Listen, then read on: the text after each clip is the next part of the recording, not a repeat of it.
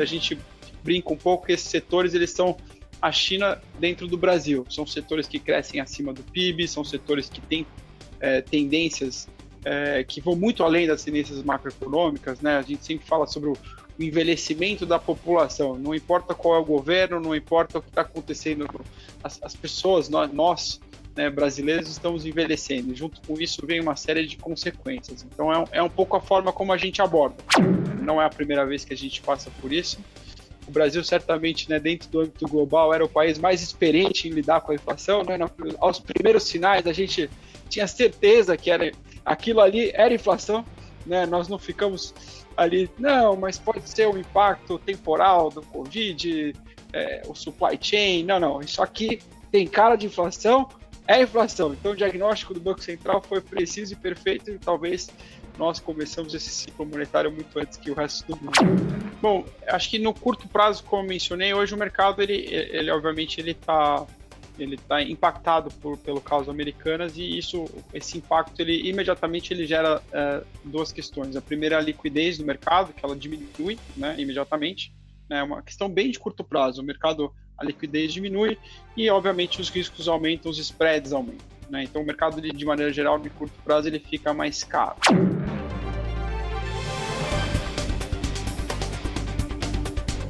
Olá, bem-vindos e bem-vindas ao Café com Investidor, o programa que entrevista os principais gestores de Venture Capital e Private Equity da América Latina.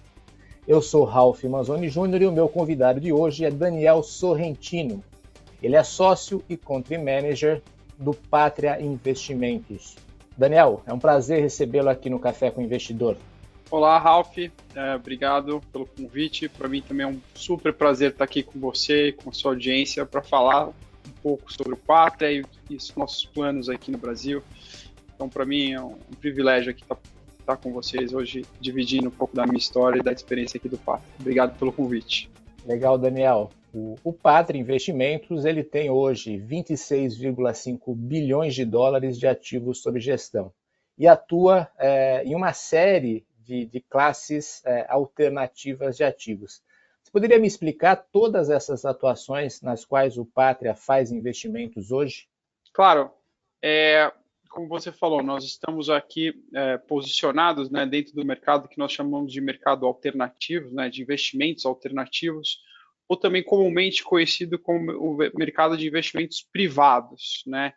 E o que, que essa classe de ativos, esse segmento, ele tem a oferecer para investidores uh, institucionais e uh, pessoas físicas. Nós investimos no mundo de equities, né, no mundo de empresas, ações, né, desse nesse caminho do mundo de equities, nós temos aqui desde, a, desde o investimento em venture capital, né, early stage equity, passando pelo, pelo que a gente chama hoje de growth equity, que é o investimento que busca acelerar é, empresas com modelo de negócios consagrados, depois nós temos o tradicional private equity, né, que investe em, em, em, empresas pequenas e médias num processo de consolidação. E finalmente a gente hoje também aqui no Pátria faz parte do uh, do mundo do SPAC, né, que faz o, o, o pré-IPO, né, o que prepara companhias para acessar o mercado de capitais. Então acho que do da, na vida de equities, né, a gente tem todo todo o caminho ali que as empresas e empreendedores perseguem uh, como, como como forma de investir e participar dessa jornada. No mundo de, de infraestrutura, nós fazemos uh, dois principais produtos e projetos, na verdade. Nós investimos em infraestrutura nova, né, criação de nova infraestrutura ou expansão de nova de infraestrutura. É um tema bastante importante para nós e muito interessante do ponto de vista de risco e retorno. Mas também nós carregamos também através das estruturas de, de, de FIPs listados ativos maduros que têm como, como, como contraparte a distribuição de renda para os seus investidores e que acessam aí o mercado de pessoas físicas, produtos isentos e, e como uma, uma classe muito interessante de ativos também. No mundo de crédito, nós também temos aí uma atuação forte no, no mundo de, de, crédito privado, né, que são as debêntures privadas, que são feitas para companhias médias. Nós trabalhamos bastante também a modalidade de FDICs, que são direitos creditórios, e, e isso tem um objetivo financiamento de capital de giro de empresas, numa, numa estrutura super interessante, muito utilizada fora do Brasil e que hoje ele, ele tem ganhado força dentro do mercado brasileiro. E também nós temos fundos que oferecem uh, dívidas uh, de empresas uh, locais e da, e da, América Latina, dívidas negociadas, dívidas públicas, vamos chamar assim. E finalmente, para fechar todas essas, essas quatro verticais aí, né, private equity, infraestrutura, crédito, nós temos o mercado, o mundo de equities aí que a gente fala um pouco mais sobre as empresas listadas, empresas é, que são negociadas em bolsas, tanto no Brasil quanto na América Latina, que fazem parte aí, é, primordialmente, empresas de, de mid cap e small caps dentro desse, desses nossos fundos. Então, você vê que a gente ao longo desses últimos anos, a gente diversificou bastante a oferta de produtos né, do Pátria, e que hoje a gente consegue não só oferecer é, é, as diferentes estratégias dentro do mercado de alternativos, né, nessas, nas suas diversas modalidades, mas também a gente consegue acessar os mais diferenciados tipos de investidores, tanto brasileiros quanto internacionais, porque a oferta ela é bastante variada e aí é, não tem quem que não tem interesse em, em ter algum tipo de exposição, alguma, algum investimento nesse, nesses nossos produtos. O Pátria, e como eu comentei com você, é, e você mencionou, nós somos a, a principal e maior gestora é, dentro do mercado de alternativos na região. É isso que eu ia perguntar. É, apesar de você ser responsável pelo Brasil, vocês estão com o olhar sobre ativos na América Latina. Esse é o foco do Pátria, buscar empresas na América Latina. Exato. Nós somos, nós do lado do, do investimento, nós temos como, como, uh, como estrutura, original estruturar operações na América Latina. Esse é hoje é o nosso mapa de investimento, a nossa geografia de investimento. Do ponto de vista de clientes, não. Nós acessamos todos os clientes uh, globais, né, que têm interesse em investir na nossa região, e nós temos os, os, os, investidores locais, que nós chamamos, que no caso da minha responsabilidade aqui é o Brasil, mas também nós temos importantes clientes no Chile, na Colômbia e no México, que também fazem parte da nossa base de, de clientes investidores. Então, essa é um pouco da estrutura do Pátrio.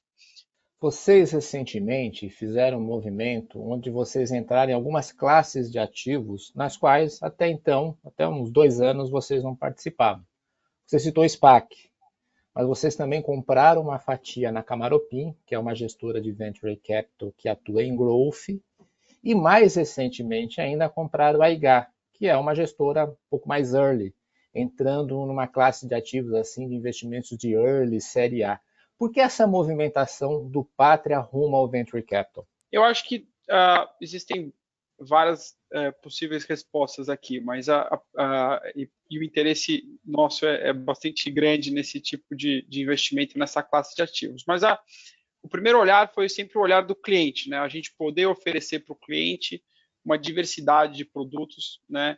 É, nos mais diferentes é, tipos de ativos e negócios. Isso para nós é muito importante. O cliente consiga encontrar no Pátria uma, uma, uma solução, uma casa que ofereça para ele todas as modalidades de produto e que ele consiga ter uma diversidade de experiência conosco. Né? É importante para nós também os clientes experimentarem os diferentes classes de ativos, os diferentes produtos e ter uma carteira mais diversificada do que simplesmente ter um ou outro fundo do Pátria. Isso foi o lado vai, do, do cliente. Do ponto de vista de investimento, de, de, de do tamanho desses mercados, da relevância desses mercados, do tipo de retorno que esses produtos conseguem gerar, também para nós eh, chama muita atenção. Né? A gente acredita que esses mercados evoluíram muito nos últimos anos, do ponto de vista de tamanho.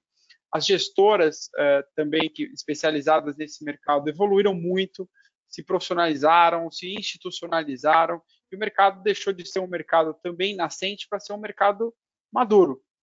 Né? E nesse momento nós quisemos ter uma participação nesse mercado que, que foi muito interessante nesses últimos anos. Então, para nós tem essas duas essas duas combinações, né? Do ponto de vista de clientes, o ponto de vista do mercado e finalmente um olhar mais interno nosso, que é o fato de que a gente, quando nós nos nós, nós temos uma especialização grande em alguns segmentos, alguns mercados. Né? O Pátria ele não, não investe em qualquer mercado. Né? Nós somos especialistas em algumas indústrias. Né? Eu destaco o mercado de, é, de saúde, eu destaco o mercado de energia, o mercado, o agronegócio, são alguns dos mercados que nós nos interessamos. E por esse profundo conhecimento setorial que nós temos, muitas vezes encontrávamos companhias nesse, nesse estágio, né, um early stage, um, uma, uma ideia nova, um venture, e a gente não tinha como participar daquilo. A gente, a gente conhecia profundamente o setor, sabia que aquele negócio ele tinha uma,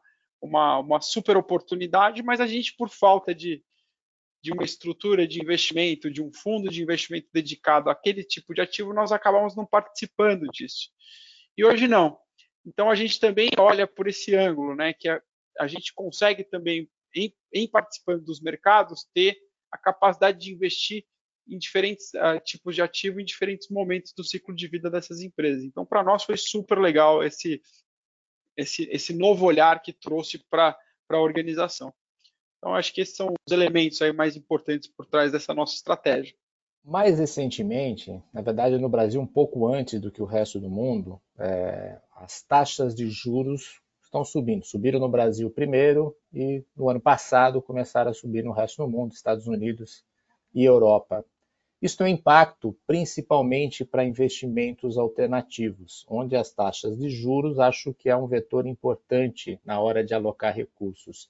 Qual é o panorama que você está enxergando para os investimentos alternativos em 2023?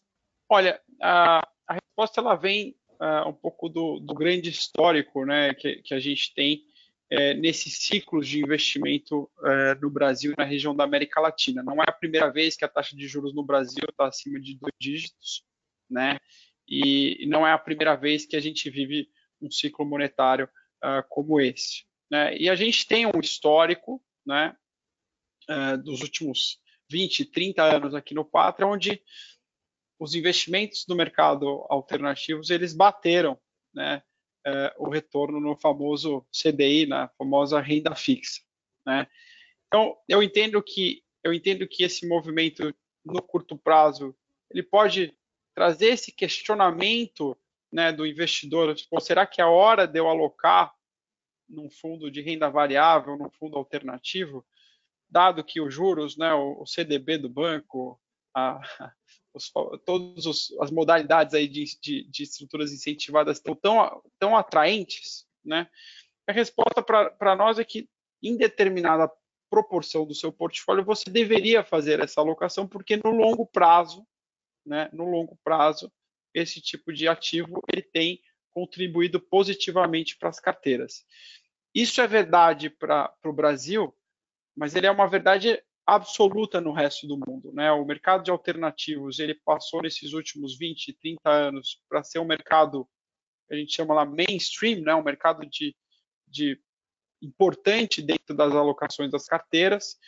Todos os investidores, pessoas físicas, investidores institucionais, fundos de pensão, endowments, todos fizeram uma movimentação importante atrás de alternativos e hoje tem em suas carteiras 30, 40, 50% de alocação de alternativos e certamente esse processo ele é um processo de anos. Então, se você ficar olhando para hoje, né, na hora de, de fazer uma alocação, de construir uma, uma diversificação da sua carteira, você certamente não vai chegar nessa alocação de 20, 30, 40%.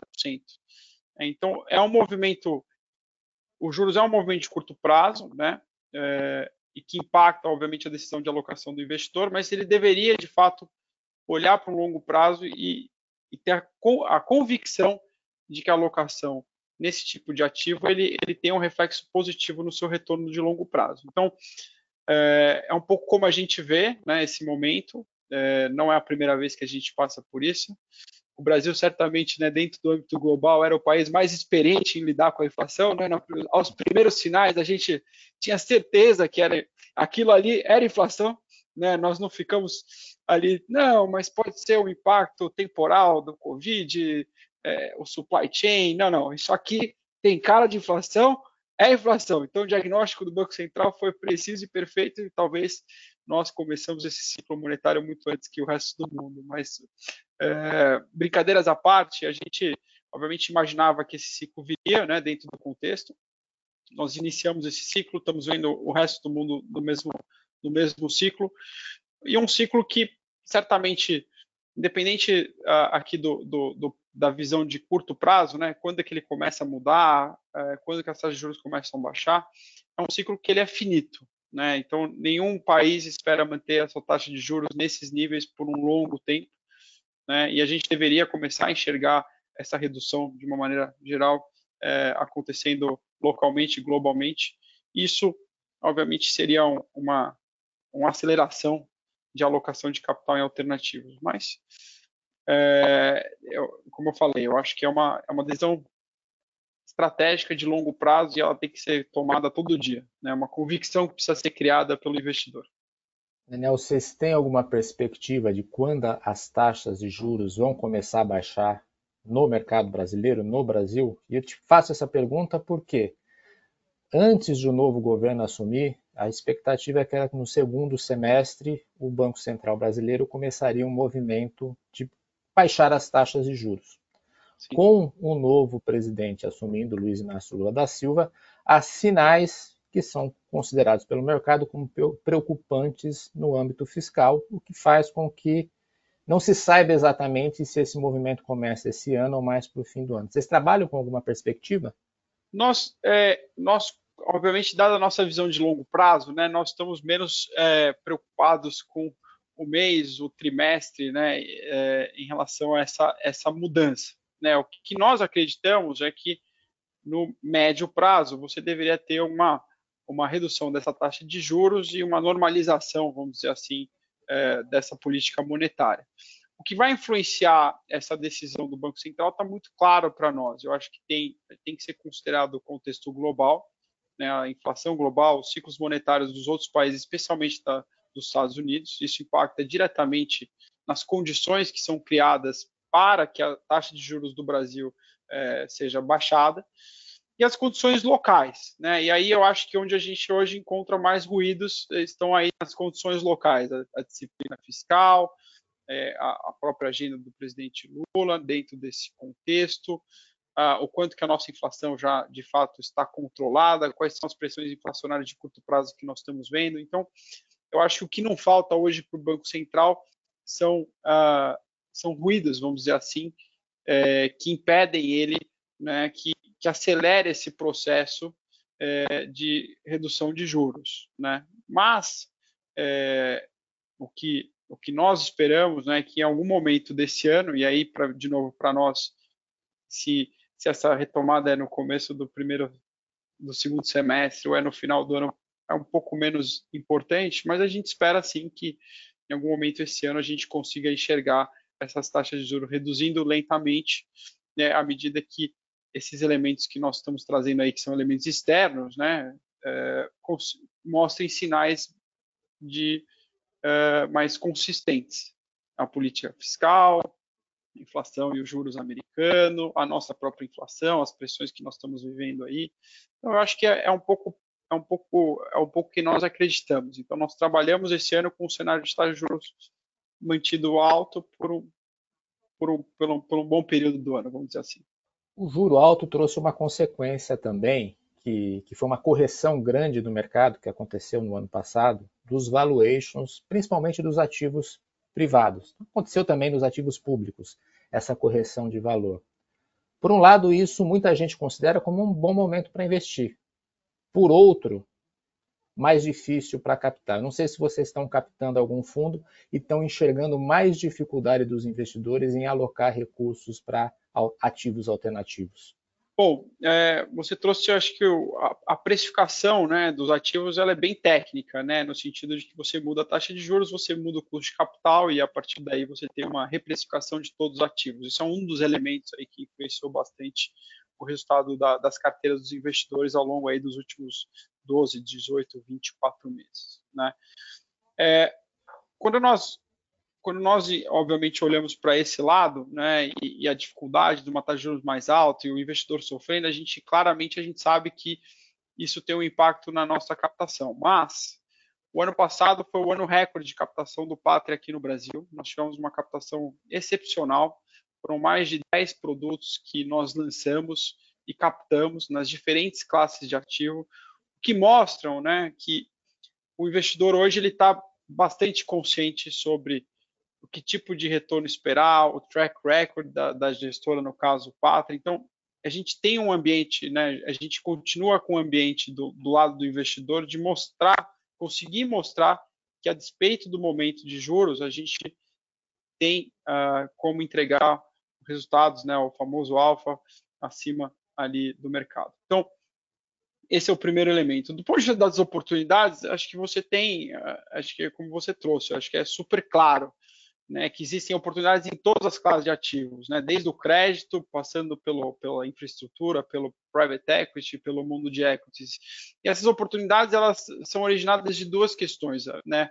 A primeira é, e importante é a, baixa, é a falta de liquidez do sistema como um todo, em qualquer classe de ativos. Né? E, e recentemente o caso, da, o caso da Americanas ele só acelera esse tipo de processo. Né? Então, o dinheiro agora vale muito né, vale muito mais do que, os, do que a taxa de, de renda fixa. Né? Então, a disponibilidade de capital, né, e a gente tem muito capital para investir nesse momento, ela é realmente uma, uma fortaleza de qualquer gestor, uma fortaleza de um investidor como, como nós aqui. Então, isso é muito importante. O segundo, que obviamente, dentro do contexto eh, macro e micro brasileiro, a gente enxerga uma série de oportunidades de investimento.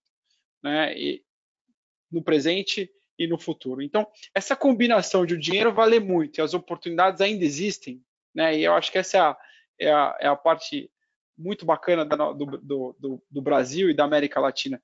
Existem muitas oportunidades de investimento ainda, né? Existem muitas oportunidades de você gerar retorno, gerar valor é, dentro do mercado privado. Então, esse momento ele é super oportuno, porque oportunidades existem e o dinheiro vale muito. Nem sempre a gente encontra essas duas, esses dois elementos ao mesmo tempo e certamente nesses últimos meses, nesse próximo ano, a gente vai encontrar mais e mais esse tipo de oportunidade. Então, para o meu time aqui que fazem alocação de capital, investimentos, estruturam operações, tem sido um, um, tem sido meses muito interessantes da gente, de fato, estar é, tá bem satisfeito com o que a gente tem enxergado aí no mercado de oportunidade para os nossos investidores. Então, vocês estão olhando para quê em 2023? Onde estão as grandes oportunidades que vocês acreditam que existem no Brasil e na América Latina? Difícil, difícil dizer, é, difícil dizer que, que a gente está olhando para um tema específico. Né? O que eu posso te dizer é que em todas as, as classes de ativos existem oportunidades. Então, private equity, venture capital, growth equity, real estate, infraestrutura, o próprio mercado de equities, o mercado de dívida pública, dívidas privadas, todas essas classes de ativos hoje, risco e retorno, lógico, cada classe de ativo tem a sua característica, elas têm muita oportunidade. Do nosso lado, onde estão as nossas fortalezas? Né? A gente, como eu comentei, tem, tem alguns setores onde nós nos especializamos e, tem, e dentro desses setores nós temos uma visão muito é, particular, muito, é, é, é muito profunda.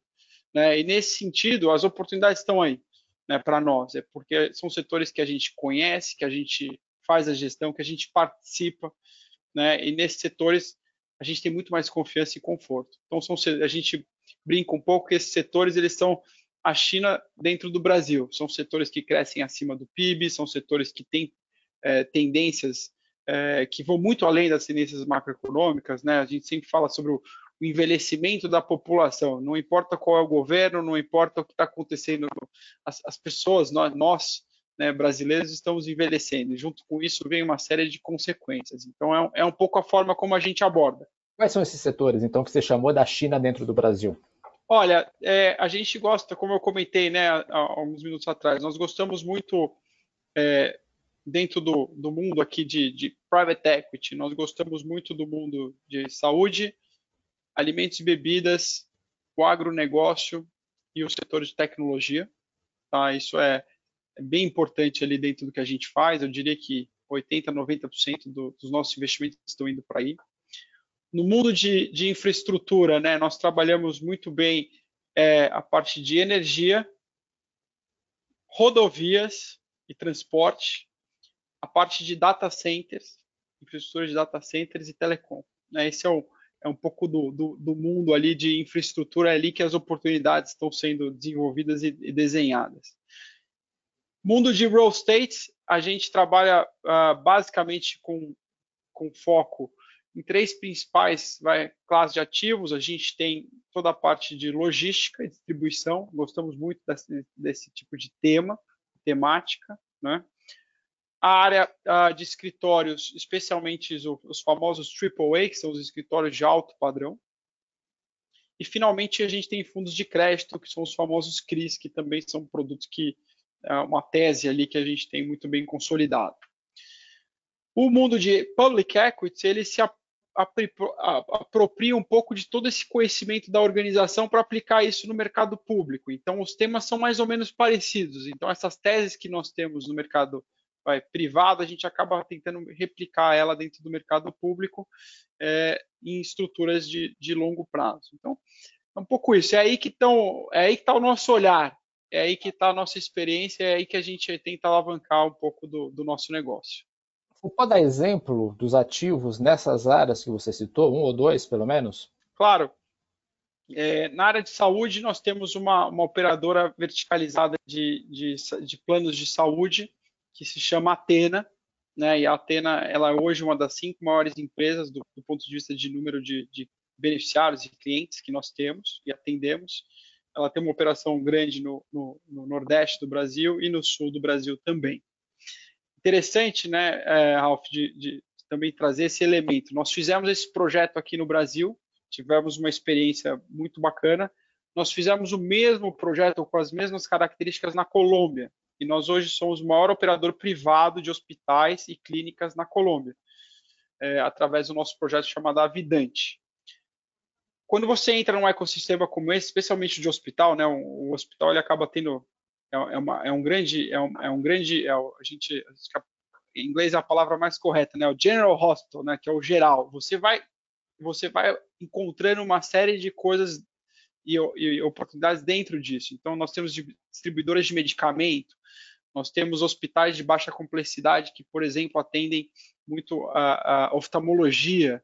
Nós trabalhamos com o, o, o pós, né, pós-agudo, que são as residências. Então, tudo isso foram teses e, e, temas que foram tocando dentro do Pátria que a gente investiu, tanto no Brasil quanto fora do Brasil. É, posso descrever a mesma coisa na área de, na área de energia. Né? Nossos, nossos fundos de, de infraestrutura são fundos super interessantes quando, quando a gente faz o, o desenvolvimento e o development de nova infraestrutura. A gente tem uma experiência enorme dentro do mundo de energia. E mais recentemente assim talvez os grandes os grandes projetos nossos foram no, no, no, campo de energia eólica e solar. E, e, a gente tem projetos realmente grandes projetos grandes e únicos aqui dentro do Brasil super inovadores. Então ali também a energia você você né, da, da, da, da energia você olha para uma série de coisas de distribuição você olha a comercialização é, a manutenção, e aí vão surgindo as ideias, uma ideia puxa a outra, e obviamente você estando no setor te traz uma, uma, uma experiência muito relevante. Então é um pouco, são os exemplos aí que eu tenho para dar para vocês. Podíamos ficar discutindo aqui, são mais de 50 empresas que fazem parte hoje do nosso portfólio. Então acho que esse, é. e essa é uma parte muito bacana do nosso, do nosso negócio, que é o impacto que a gente traz para as economias, né, onde a gente investe.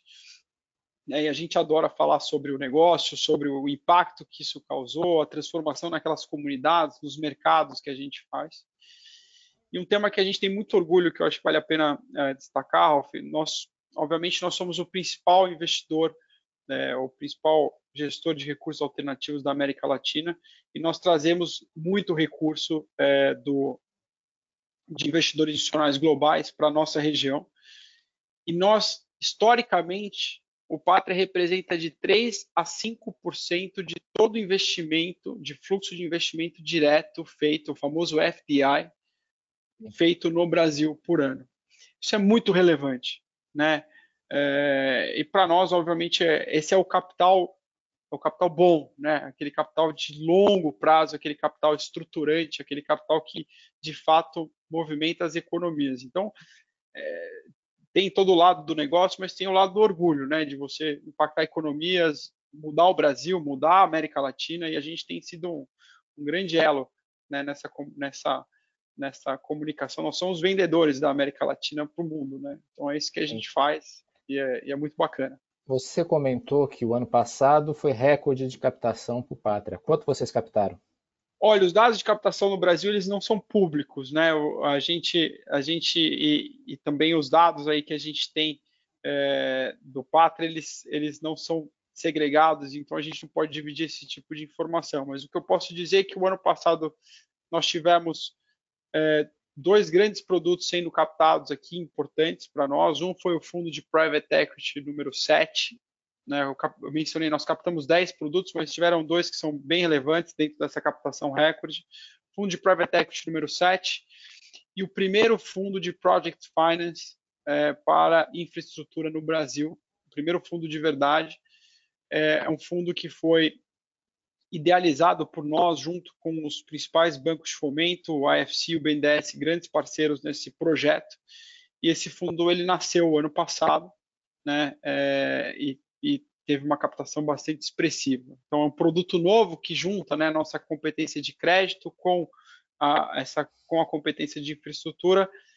Quando você olha para o Brasil, claramente faltam, né, instrumentos e, e formatos de de, de financiamento de longo prazo para infraestrutura, o BNDES teve um papel muito relevante é, nessa história nos últimos anos. Depois a gente viu o mercado de debêntures incentivadas também, debêntures de infraestrutura como um, uma, uma, uma, ferramenta, né, um instrumento de, de liquidez para esse mercado, mas um fundo de Project Finance, com as características de Project Finance, não existia, a gente colocou ele de pé, motivo de orgulho é, para nós aqui e também mostrando o tamanho da oportunidade que a gente enxerga.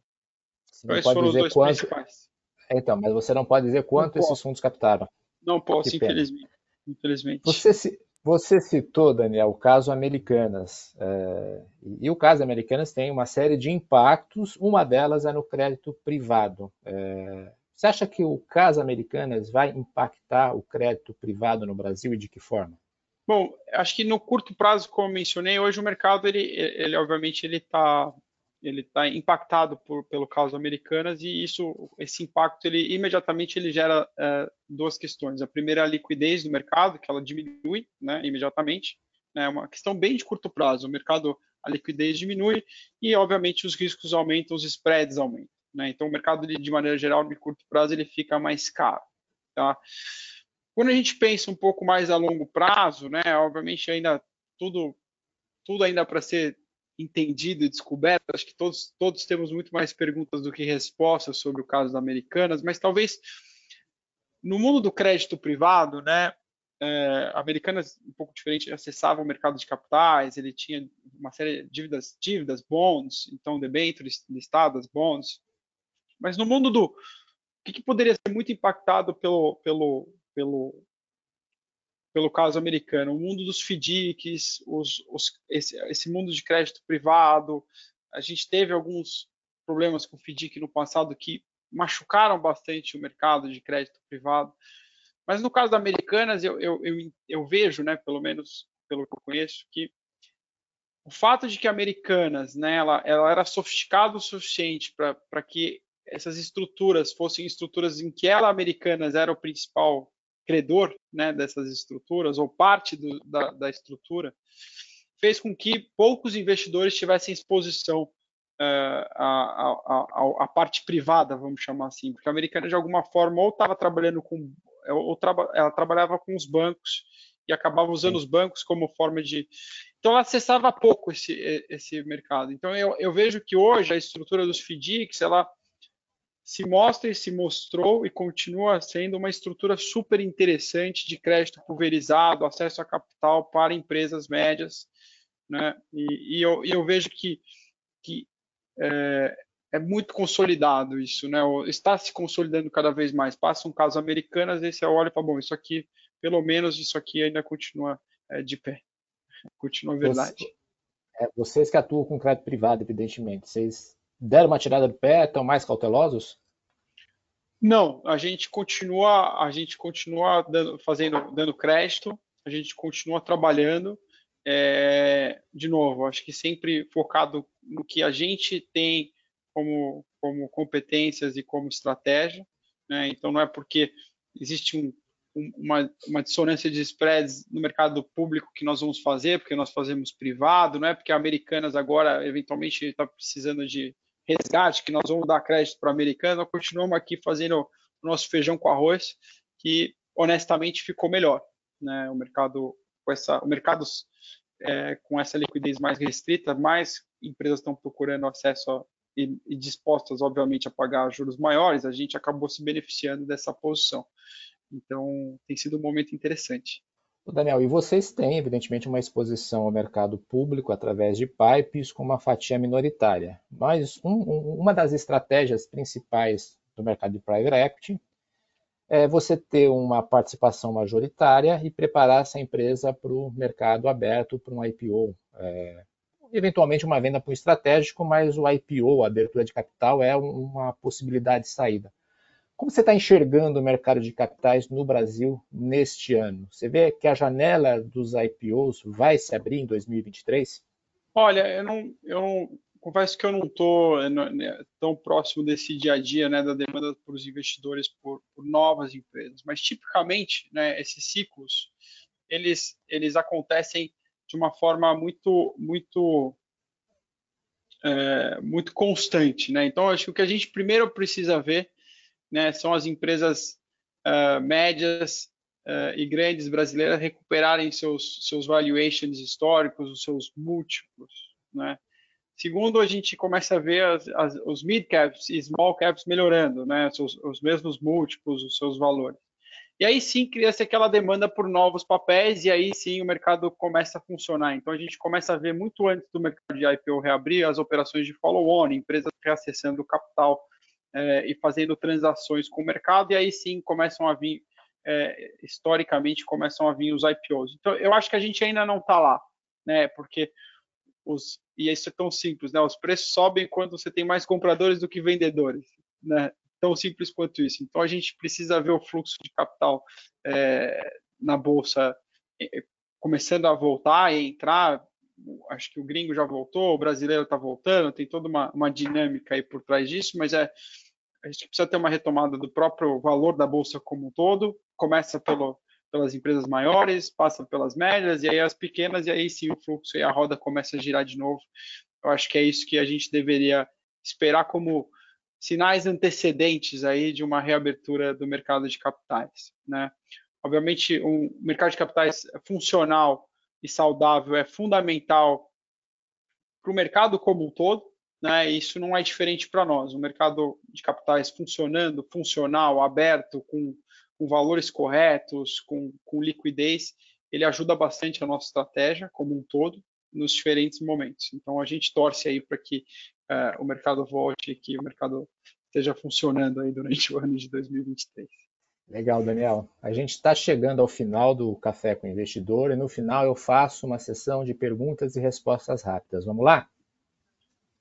Vamos lá, estou pronto. Quem te inspira? Bom, de maneira geral, grandes empreendedores, eu acho que são, são a minha grande inspiração. Acho que tem os empreendedores que, que, que movimentam a nossa indústria, que são pessoas bastante bacanas. E do lado mais pessoal, é, eu sou, eu sou um triatleta amador de longa distância e, e aí existem figuras, atletas profissionais que são realmente referências no, nesse esporte que são que eu admiro bastante e inspiro. Por exemplo, tem algum nome desses atletas famoso, que você possa citar? Tem, sim. O, o, o, mais conhecido de todos, o mais bacana é o chama-se Jan Frodeno. Ele é campeão olímpico e é, de triatlon e campeão do, do Ironman de Kona por três vezes. Esse é um cara com seus 40 anos que é, como atleta e como pessoa, super bacana, uma referência. Aí. Um empreendedor ou uma empreendedora que você admira? Os meus sócios aqui do Pátria. Eu acho que esses são, são empreendedores fantásticos e, e, são pessoas com quem eu posso, pude, posso e, e certamente vou conviver durante muito tempo. São pessoas incríveis e fantásticas.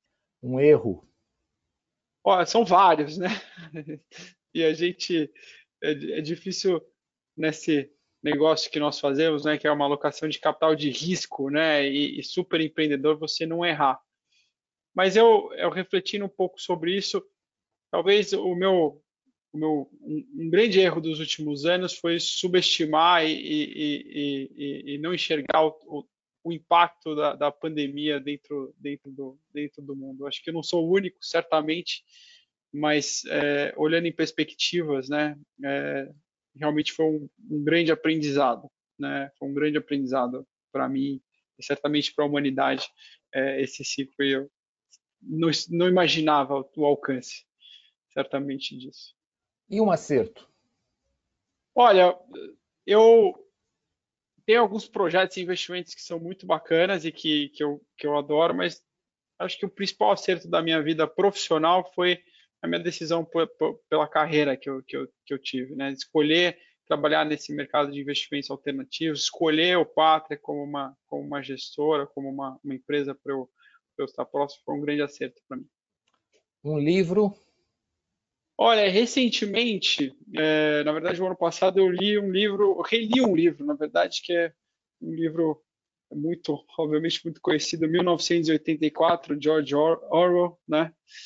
E esse livro ele é muito interessante, como ele é muito atual, né? Então ele e ele deve ser sempre atual, né? Acho que quando eu li a primeira vez ele ele fazia muito sentido e quando você lê hoje de novo dentro do contexto ele, ele, ele é um livro atual também de novo, né? Então é muito interessante e acho que talvez seja por isso que esse livro realmente é uma talvez uma, uma grande obra-prima aí do que do, do, dentro, dentro, do mundo. Foi um dos best-sellers da pandemia. Interessante, Esse né? Livro.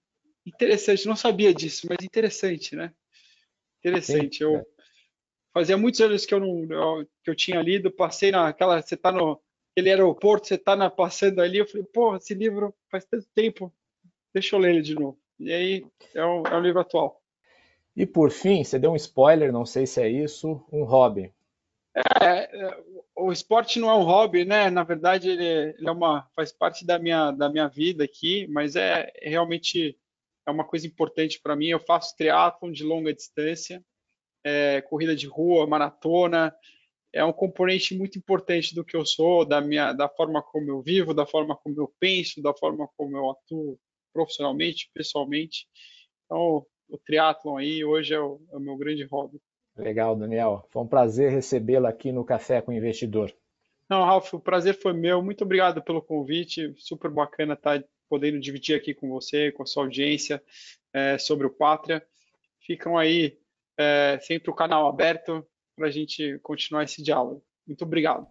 Este foi o Café com o Investidor. Eu conversei com Daniel Sorrentino, ele é sócio e country manager do Pátria Investimentos no Brasil. Obrigado e até o próximo episódio. Você ouviu o podcast do Café com o Investidor, com a apresentação de Ralph Manzoni Jr. Para assistir nossos programas, acesse o nosso canal no YouTube, Neofeed Brasil. Para receber notícias em seu e-mail, acesse o site www.neofeed.com.br e assine a nossa newsletter.